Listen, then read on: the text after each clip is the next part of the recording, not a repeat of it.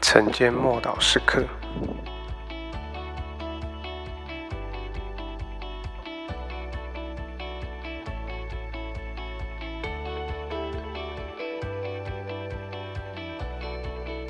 抵抗不幸的心。马可福音十六章十四节。后来门徒十一个门徒坐席的时候，耶稣向他们显现，责备他们不信，心里刚硬。因为他们不信那些在他复活以后看见他的人，连门徒就是即将成为使徒的人，也会因着不信被耶稣责备。这一点啊，颇提醒我们：耶稣斥责他们，但并没有排斥他们。他知道他将来。门徒们服侍他的时候，将不会再看见他，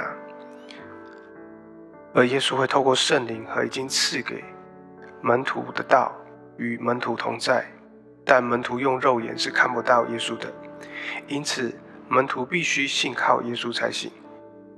耶稣从复活到这个时刻，都一直在致力阻止不信在门徒的心中生根蔓延。有时候我们也会倾向怀疑跟不信，好像有一些人高谈阔论自己的缺乏信心，甚至宣称他们自己的智慧发展已经到了极成熟的地步，但是也因此无法完全相信，仿佛信跟不信是理性上的问题。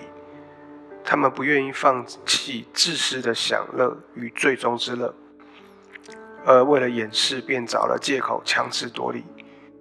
有人曾说过，一份自由的世俗生活需要一点点神学来辩护，就如同希伯来书三章十二节说：“弟兄们，你们要小心，免得你们中间有人存着邪恶的心、不信的心，以至于离弃了永活的真神。”这段经文提醒我们，不信跟邪恶是连接在一起的，不信绝非是。智慧之举。当门徒们当中的不幸，仿佛好像只有一小群的人，但其实它是会传染跟互相影响的。所以耶稣需要当面指出来。耶稣希望门徒们相信他所说的话，并且亲自显明给门徒们看。唯有信，才能够使神的国度扩展，才能够成为传福音、医治病人。赶逐污鬼的使徒，我们一起来祷告。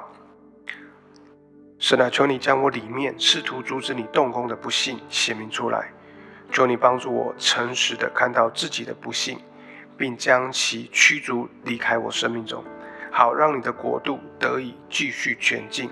奉主耶稣基督的名祷告，阿门。